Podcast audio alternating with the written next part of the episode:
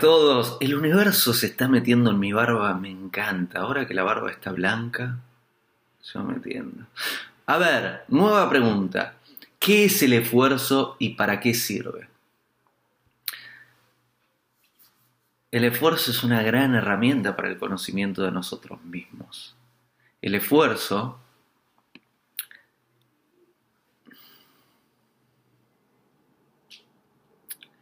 Digamos que hay grandes potenciales en cada uno de nosotros, pero la mayoría de estos potenciales no los conocemos. Recién los podemos conocer cuando los ponemos a prueba. Si no, no sabemos que están ahí. Tengo una piedra acá. Ahí está. Aquí tengo una piedra. Si, digamos, hay una energía acá. Sin embargo, si yo la estoy sosteniendo desde aquí arriba y la suelto, va a haber una potencia, va a haber una energía que simplemente si está apoyada en mi mano no la conocemos. Si la suelto, hay una fuerza, creo que la llaman fuerza cinética, que cae, genera un golpe contra la superficie con la que caiga. De la fuerza, digamos, en la magnitud de esta fuerza cinética. De otra forma, el mismo ejemplo, una semilla. Una semilla, si en este caso no tengo una semilla aquí, pero si la pongo en mi mano, hay un potencial ahí, que simplemente si está en mi mano no lo conocemos. Ahora bien, si pongo la semilla dentro de la tierra, está el sol, tiene agua y aire, tiempo después nos encontramos con que esta semilla genera un brote y de ahí sale alguna planta hay un potencial ahí adentro. El esfuerzo es una de las formas a través de las cuales nosotros despertamos nuestro potencial o revelamos nuestro potencial, mejor dicho. Es, en el caso de la piedra, soltarla, en el caso de la semilla, plantarla. Si notan, estos dos ejemplos tienen dos casos distintos. En uno hacemos algo y en el otro, en el otro no hacemos nada. Uno es soltar y el otro es plantar.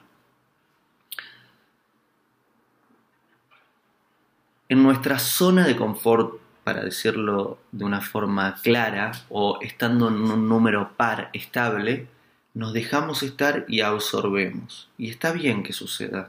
Tenemos que estar en varias etapas, en varios momentos de la vida así. Sin embargo, esta comodidad rápidamente puede transformarse en una falsa comodidad, ¿no? Ese estado estable puede convertirse en algo incómodo. Y eso es una señal de que debemos cambiar algo. Y ese cambio, esa mejora, ese acto inestable, requiere nuestra voluntad primero, la capacidad de transgredir una situación estable y nuestro esfuerzo. Porque en la situación estable puede el cuerpo, el vehículo que estamos utilizando, volverse letárgico y no querer. Y es necesario nuestro esfuerzo.